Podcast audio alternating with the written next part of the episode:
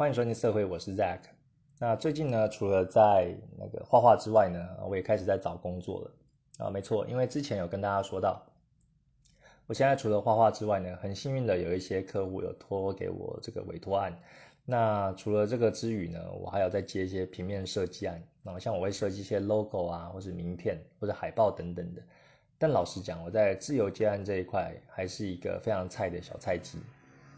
我还不够成熟了，虽然有接到一些案子，但是这些案子还不足以支付我的这个生活所需，所以呢，呃，我还是要接受这个现实面，就开始去找工作，当然是非常的不愿意啊，因为这半年其实过得也蛮滋润的，就是有育婴留职啊，那政府还会提供你六成薪，那这段时间我可以就专心的去创意啊，去发想，然后去画画这样子。那随着这个六个月已经结束了呢，我也要慢慢。啊，去找工作来养活自己了啊，这个是现实，就是不可避免的啦。因为老实说，我现在能力还没有办法这样独当一面哦，只是偶尔这样接案而已。那啊，这也是必须的啊，因为你必须要养活自己的啊生活所需，然后你才有办法啊去做一些梦想的追寻嘛。那总是要先喂饱自己，可以生存下去，才能去想这些，不然一切都只是空谈啊。所以我现在也开始在找工作了。那呃，今天呢，就是要跟大家分享一下我可能在最近在找找工作的一些心得。那在这之前呢，也跟大家分享一下一件啊令人蛮开心的事情啊，就是我的 Pixby 上面呢，我都会放一些我自己的色情绘画的作品嘛。那昨天就有一位客户，他有来问我啊，就是问我有没有接委托啊，就想 Yes，又有委托可以来了，那就跟他大概聊了一下，那他又问说，哎，那你的报价是怎么样啊？那之前我的 podcast 有跟大家分享说，哎，报价的美感，然后要怎么报价嘛？我有在之前的 podcast 有分享，我就大概问了他一下三个问题，呃，方便我去，呃，方便我去抓这个报价的这个大方向，然后就问他说，哎，你有几个角色要画？有没有画背景啊？然后有没有上色等等的？那确认完这些需求之后，我就大概报一个区间。那只是我这一次报价呢，我跟以往不同，我的报价就会提高了非常的多。然后一方面是因为。啊，我是希望说，呃，现在的啊，我不希望就接了太多的委托，然后导致我每一个单价都很少。那我要付出大量的时间跟精力画完之后，才能到达呃我的这个收入的水平。啊，我比较比较是希望说，哎，我可以呃提高我单位的单价，那一张画我可以好好画，然后画的比较精致、比较细腻，那可以全方就是全面的投入，然后也可以学习也比较多啊。所以我这一次报呢，就相对于以前报价，大概大概是六六倍到七倍左右啊。正正确的报价我就不说了，但是我大概就是报这么还蛮滋润的一个价格给他。那我本来是想说，呃，那就啊有报有机会嘛。那如果如果没有下文了，那我也没关系，就就没有没有抱持太大的期待。但是没想到呢，啊这位客人他就同意我的报价了，哦，这令我相当的震惊，然后也也很开心呐。那他一开始也是有有点小抱怨，他就是说，嗯，这个单价实在是太高了。但是如果你可以给我画草图做确认的话，那我愿意付这个价格。那我听到当然是非常的开心啊，因为他这个画草图其实就在我原本的啊预设的范围之内啊。因为我在接委托之前呢，我都会画草图请客户确认，他确认完 OK 之后，然后才会付钱付款，我才会进行就正式的绘画作业。所以这个是在我的流程之内的。那我就跟他说，我了解他的。啊，顾虑啊，那这个是当然没有问题的，我一定会画好草稿，然后给他确认啊。所以这位客人对我来说，就是已经等于说百分之七十八的几率会成交了啦。那我呃这件事情昨天早上发生的，那我呃完成了之后，当然是很开心。那等下午呢，老婆回来，我就跟她分享这件事情，然后跟她说，哎，我今天就接到一个客人，然后我有报了一个还蛮滋润的价格，然后没想到他答应了，那我觉得。呃，这个有有谱了，有下文了，还蛮开心的，呃，心情起伏蛮大的。那结果晚上呢，那我再去去看了一下这这一位顾客的讯息，就在 Pixby 上面的的这个私讯，我按下重新整理啊，结果奇怪的事发生了，啊，这个客人就凭空消失了，呃，message 上面就完全没有他的资料，就完全不见了，我就觉得哎，非常的奇怪，然后。呃，其实心情是有点失落的啦，因为早上就太开心了，就想说，哎，有机会就接到这个，然后有一点那种翻身的感觉啊，终于要出头天了。我没想到我自己的这个绘画的价位就可以到这个水平了，有人是就有欣赏可以接受的。那好不容易有这样的想法呢，这个晚上它就突然就消失，那我就有点怅然若失的感觉啊。但是后来我心情也调试的就比较快一点啊，后来就就还好了。那啊，我也想说啊，也许他是这个账号有问题，或者说他可能中间遇到了什么不可控的问题啊，突然就不见了啊。我相信他如果真的是想要找我画委托的话，他是会再找到我的。那我们后面会再搭上线，我就没有那么的失落了啊。这是什么原因呢？啊，因为我最近还蛮相信这个命定论的。我就像上次啊，上次我跟大家讲一个客户，他就是我们。之前的合作关系一直都很好，已经有画了两张委托了。那他要委托我第三张啊，但是之前呢，第三张我已经画好草图，要请他确认之后啊，之后他就断了音讯啊。他不是凭空消失啊，就是说我 message 就是我传讯息给他的时候，他都没有再回复了。那就这样持续了大概两到三周，我其实有点半放弃的状态啊。中间也会想说，我是不是之前有讲什么话冒犯到他了？然后。呃，可能他去找别人呐，就是有一些不好的想法就跑出来，那有点想说啊，这个客人就这样不见了，那那可能就算了，我就继续找下一个客人。那结果没想到呢，三个礼拜后他就是在敲我哦，原来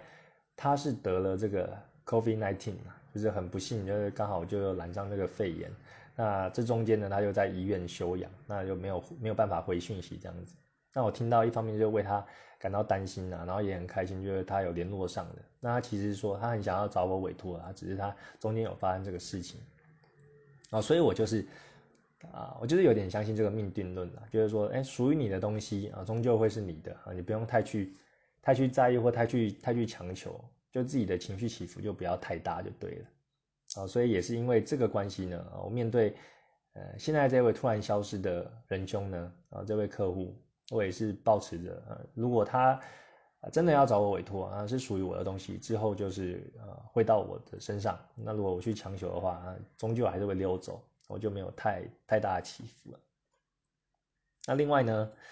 呃，就是说，哦，我在接案的过程中，我后来也知道说这个 commission 跟 request 的差别啊，因为我在接案的过程都是用英文去去啊去谈的啦。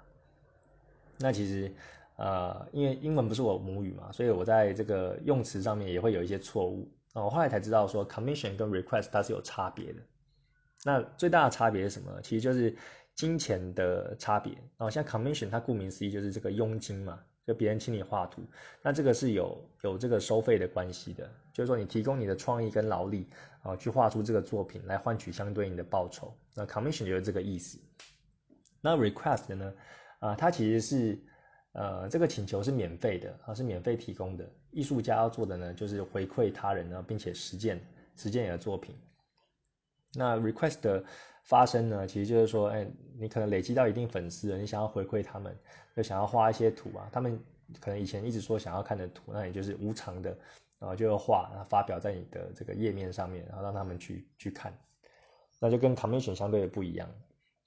那像 commission 呢，它就是呃，你画图呢是要记呃是要依照客户的要求去做的。比如说他是有要求他的人物的造型啊，或者说他的服装或者他的 pose 等等，然后都会去跟你校对，然后你再去画这个 commission 啊，是需要对方付钱，你帮他们画他们想要的作品的。那 request 呢，相对于这个 commission，他不用付钱，那你的这个绘画的啊自由度也会比较高。啊，就是说你可能是画他们想要看的角色，但是呃，服装造型方面或者他的人物的动作上面啊，或者画风上面，你是有比较大的自由度哦。你想要用自己喜欢的方式去画哦，这个也是我后来才啊自己 Google 上面看一下文章才知道说哦，原来这两个差别是这样子。啊，不然我以前跟这个客人讨论呢，有时候我都会说呃，commission request，我就会一起用啊，因为让客人有点混乱，就说哎，那你到底是要 commission 还是要 request，还是两个都有？然后来就搞懂了啊，感觉这个问题有点不专业，就有点菜啊，还要还要这个客人就是来问我啊，我再去查资料。那但是就是这样子嘛，就做中学。那有时候我的接案呢，很大一部分的学习也是来自客人。好的，那今天呢，主要讲的就是呃，我最近在找工作的一些心得啦。那其实找工作真的不容易啊，真的是不容易。上一次我找工作也是六七年的事情了，啊，就是我现之前在做的第一份工作哦，在上一次找工作已经是好几年前的事情了。那我发觉，啊，像我在做这个平面设计嘛，啊，平面设计我觉得真的是越来越难做了，因为我后来我其实找工作也是有想要找做就是相跟设计有关的方面，那美其名是说，然后可以借由去这个设计公司去工作，然后也可以去磨练一些自己的技术跟技能，但是我发觉啊，这个真的是，嗯。没有想象中简单啊，真是没有想象中简单。但是我也有找一些就是设计结案相关的，毕竟我还是希望可以远距工作或在家工作嘛。但是像我在看一些网站呢，比如说他有一个案主啊，有个业主丢出一个案源，但是这个案源呢啊，通常都下面有好几位竞争者，有可能到十到二十位，甚至到四十位等等，哦都在竞争同一个案源。那我就稍微看了一下。啊，比如说简单的 logo 设计，那大家都有二三十个人在竞争，那每个竞争者呢，啊，他不一定是 SOHO 组啊，也有可能是一个 team，然后就是说，他如果标到这个案子，他可能旗下有不同的设计师，然后一起去协力完成这个案子。那面对这么大的竞争呢，啊，我就觉得自己的机会就渺茫了，因为很多人其实都比我厉害很多。哦，讲真的。因为他们不只会这个 logo 的设计啊，名片的设计，有些还会这个三 D 的三 D 的这个建模的设计啊，或者说网站的设计等等的，然后甚至还有一些呃，他除了会这些，还会一些手绘啊、电绘啊，包山包海。那这么厉害的人，他都在这个竞争名单里面的。那我如果再进去竞争的话，得跟别人厮杀，就等于说把一块石头投到海里去，哦，连涟漪都没有，就被这个海浪给淹没了。啊，所以我觉得这个。竞争呢是非常非常的激烈。如果要做设计这一行的话，啊，因为现在其实很多人他都可以去做设计啊，不一定要设计科出身的。像我就不是设计科出身的啊，你也许就是普通的上班族，但你去学一些就设计相关的课程，然后你有一些基本概念，呃，Illustrator 跟 Photoshop 会用啊，你也可以做一些简单的设计。我觉得设计本身除了那个素养跟设计美学要慢慢培养之外，然后你在制作设计的过程，其实并不会花太多时间。我觉得最难的就是要如何去找到案源，然后还有跟客户沟通的时间成本。然后这两个东西是最难最难的。然后因为设计大家的程度，其实老实讲，啊参差不齐。那大家可能就有一个差不多的水平，你就可以接到案的。但难就难在案源凭什么要找你？啊，他有那么多的人可以选，那为什么会选你呢？呃，这个部分就除了你有一些呃公司的资源，或者说有一些亲朋好友呃的介绍之外呢，很难去让你自己保有一个案源稳定不断的呃的状态啦。啊，至少我现在我我现在是没有办法的，就发觉到这一点之后，那另外呃让我就是找工作可能就不往设计方面去找的话，呃，另一个原因是这个取代性就太高了。然后像是我。我自己很专长的就是做 logo 的设计。啊，因为我自己很热爱，我觉得一个 logo 可以把一个公司它的理念跟它的一些企业文化，或者说它表达的内容浓缩到一个图像去呈现给大家看，让大家对于这个图像看到的时候呢，你是觉得它是一个充满科技感，或者充满一个专业感，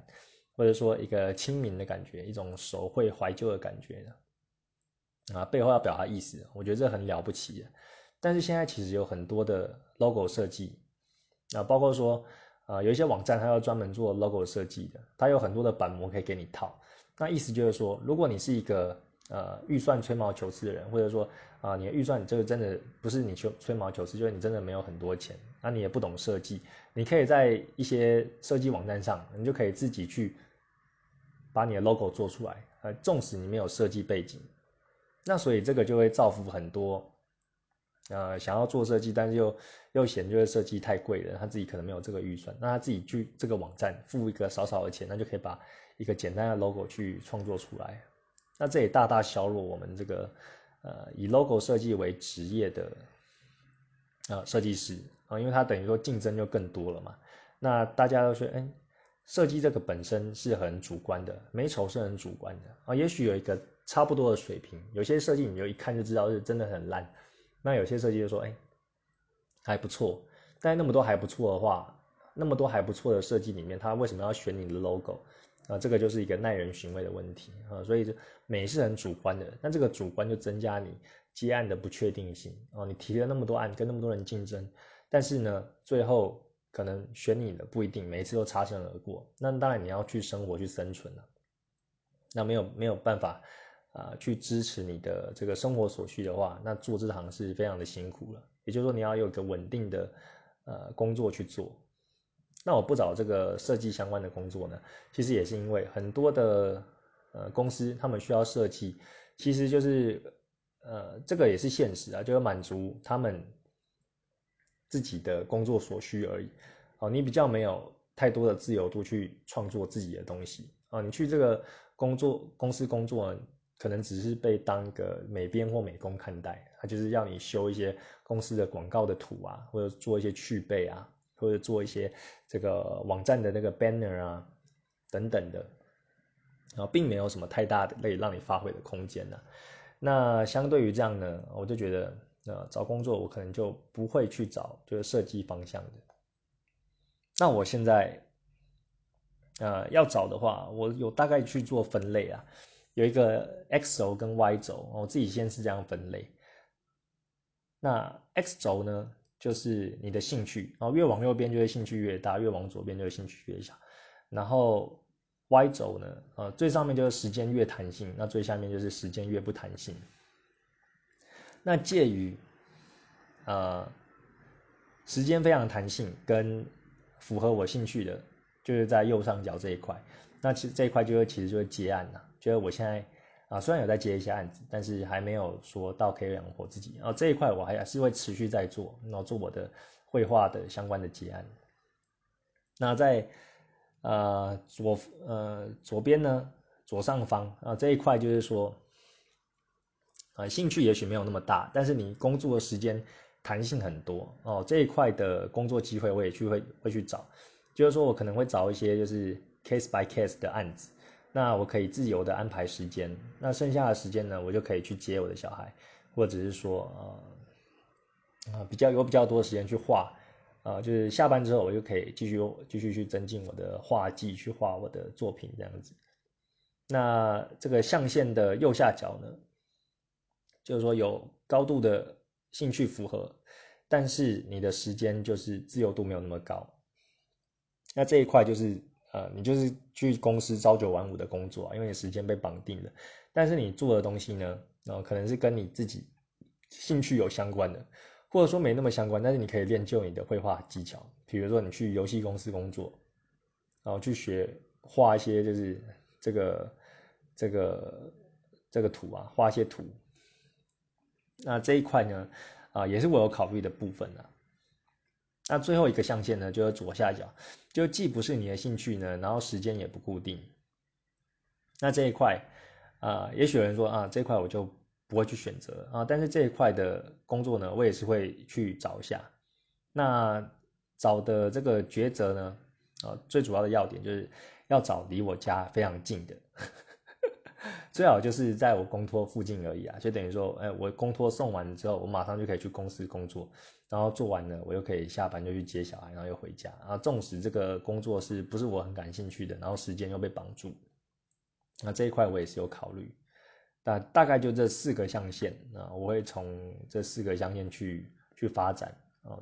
优先的呃工作 A 级的就是远距工作，然后 B 级的就是时间弹性的工作。那 C 的话就是啊，时间没那么弹性，但是离家很近，然后会从这个方向去找。那最近也有看了很多啊，对我可能呃看到这个网络上就是竞争那么激烈啊，有时候我就是会会去想说，有时候找工作真的是要跳脱就一般人的呃一般人的尝试跟想法，就那么多人都在那边投履历的，那你再投下去。就等于说啊，刚刚讲的把石头投到海里面啊，所以我这几天呢也在构思，要用一些比较有创意的方式啊，去让企业主看到我，就是找到就是我真的感兴趣的工作的时候，然后去啊，等于说用意想不到的方式去去去投递啊，对，那这个之后呢，呃往后的几集 podcast 后续的发展，我也在跟大家分享。这边我还在构思我的啊投履历的战略模式。对啊，那呃，因为现在是对我来说有相对一个不稳定的状态，那所以啊，我会觉得，哎，有时候我发觉我自己的心态就是会跟着去去变化。比如说，呃，明明是应该是要去找就是自己最最想要的工作，但有时候会因为害怕，你可能在网络上看到了那么多的竞争，然后那么多的呃。呃，技能的要求你可能都不符合，然后你就会退而求其次，就说，哎，那我是不是不要选 A 了，我就选一个 B，相对于比较保守了。有时候就会想这样子，啊，就会就会呃，觉得自己没有那么好了，然后去找一个呃可以屈就的，退而求其次的这个方案。啊，但是我看漫画，有时候也会帮助我，就是呃，建立我的信心。像是我上一集有提到的这个这样子啊，杀戮都市，那里面有一个台词，他有就讲到，就是说啊，为什么你会那么强呢？啊，然后对方就回答他，因为你总是想着或许会输啊，或许会输，我我做这样子，搞不好会输诶。那这样想的人呢，其实根本上就是输定了哦，因为他从来没有想着我要怎么样赢，他要想着啊。我输了怎么办？那也因为这样子呢，他就没有这样子的决心啊，去背水一战，然后去让自己啊拼尽全力的去冲刺，然后想着想着去赢那我觉得这句话就是给我啊有一个很大的鼓励，就是说啊，对啊，我常常也是会陷入那种啊明明是想要 A，但是行动上会去保守而选择 B，因为我老是想着就是或许会输啊，或许这样子呃。可能不会上，那我是不是挑一个就是比较次要的，然后对我比较保险的？那我觉得，呃，我会告诉自己，就是说，那不要这样想，我还是要就是奋力的往前，然后去赌赌看，然后去拼拼看。那这就是这个干子他给我的一个，呃，呃，看到这句话就给我的一个激励了。对啊，今天就大概。唉，大概分享到这边吧。哦，因为我早上找了工作，找了一个上午，头也有点昏花了。那呃，后续呢，有有什么事情呢，再跟大家啊分享一下。那其实这个 podcast 也是算是我自己的个人的成长的日记啊。啊，虽然这中间呢，大部分都讲我的事情，但是呃，现在也有累积一小部分的听众了。然后有你们这样的陪伴。啊，我也是觉得非常的开心啊！你们等于说也可以看到我一步步的成长，然后中间有遇到什么呃困难或问题呢？我也是就是跟大家分分享。那不管我最后呃的结局是怎么样，那至少你们可以看到一个一个人努力的过程啊，不管他的成功或失败啊，希望可以给大家一些啊，也给大家一些激励吧。好的，我今天讲好像偏比较严肃哦，啊，因为找工作嘛，找工作我的压力也比较大。干，就很不想工作啊。好了，那最后呢？啊，最后一样，我想要推一首歌给大家。哦，最近有开始想要这个推歌的习惯了。那上一次有跟大家推呃呃，Goodbye Goodbye Lonely Heart 嘛？啊，不知道大家有没有去听呢？我我反而跟大家推之后，我又跟狼去听这首歌。那今天要推的呢？啊，是我是在这个。Netflix 上面的《安眠书店》这部影集就听到了啊，《安眠书店》已经上映到第二季了哦，已经其实过很久了啦。那我当初在第二季的时候看到他的预告片，然后他要唱这个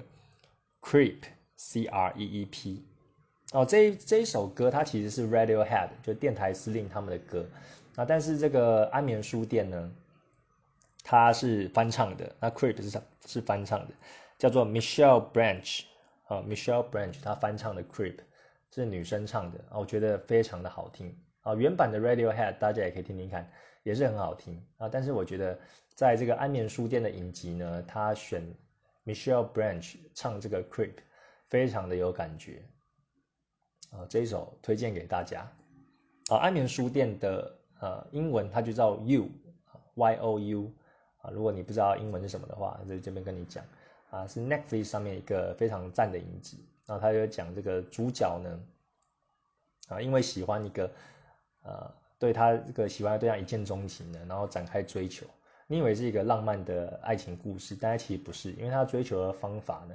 呃，就是无所不用其极啊，看人家的 FB 啊、IG 啊，然后跟踪、偷窥等等的，样样都来，你就会觉得哇，有点有点像恐怖情人，但是你又会被他这个男主角本身的魅力所吸引，我觉得这是很赞，而且相对于反映现在我们这个时代，又常常用一些通讯软体啊去追踪别人，去去 Google 别人，去这个 Facebook 别人。然后会想要了解对方的一切，因为我们大家都把自己的各资呢，就放到网络上，就分享到网络上，会有想要让别人看到自己的感觉。那相对的，也许又把自己的啊一些个人太隐私的部分也泼到网络上，让人家有机可乘。那这个是我们可以去反思的一个地方啊。但这部影集呢，我觉得大家就可以去看了，非常的赞。好的，那今天的分享就到这边了。如果你喜欢我的节目呢？啊，别忘了到这个 Google Podcast 留星星跟留言啊，这个最后还是要一定要讲的。那最后呢，啊，今天虽然都没有讲到我的画画的部分了，但是我其实是一个色情绘师。对，那在我的这个节目节目栏里面呢，然后，都有我的 Pixie 还有 IG 的这个网网址，然后你们可以点进去，就是看到我的色情相关的作品。如果你喜欢的话呢，也可以到我的 Patron 平台去赞助我，然后我每个月会画八张呃。精美的这个色情图片，那你赞助的话呢，大概只有一杯星巴克的钱啊，就可以支持我。所以啊，如果你喜欢的话，欢迎你可以支持。那今天的节目就到这边喽，拜拜。